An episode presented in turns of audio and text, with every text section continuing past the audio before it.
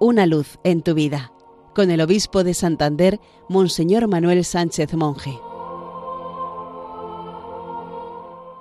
Queridos amigos de Radio María, feliz día del Señor.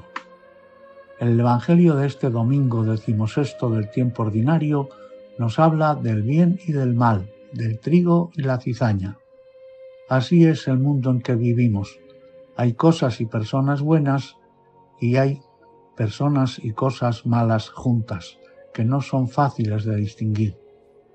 El sembrador esparce buena semilla en su campo, pero el enemigo de noche siembra cizaña que acabará impidiendo que crezca el trigo. Por eso causa desasosiego y el dueño del campo no cede a la propuesta impaciente de estirpar la cizaña y pide paciencia. Esa paciencia fiel y sabia de la que habla la primera lectura de hoy tomada del libro de la sabiduría. El justo debe ser humano y guardar la esperanza de que en el pecado siempre queda espacio para el arrepentimiento. Dios quiere esperar al final porque los límites entre lo justo y lo injusto, lo puro y lo impuro no son siempre nítidos. Nosotros, impacientes, enseguida queremos eliminar y somos intransigentes. Después Jesús insiste en la pequeñez de la mostaza, porque el reino de Dios no se impone con grandezas, sino que parte de lo pequeño.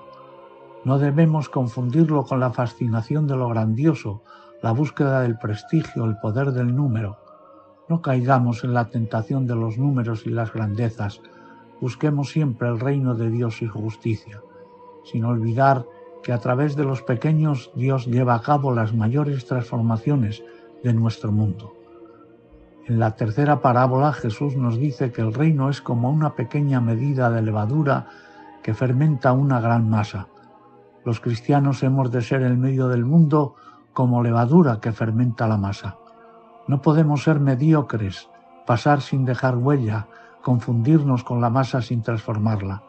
La sociedad actual, tan a la deriva en realidades verdaderamente importantes, espera nuestro compromiso transformador. Feliz domingo para todos.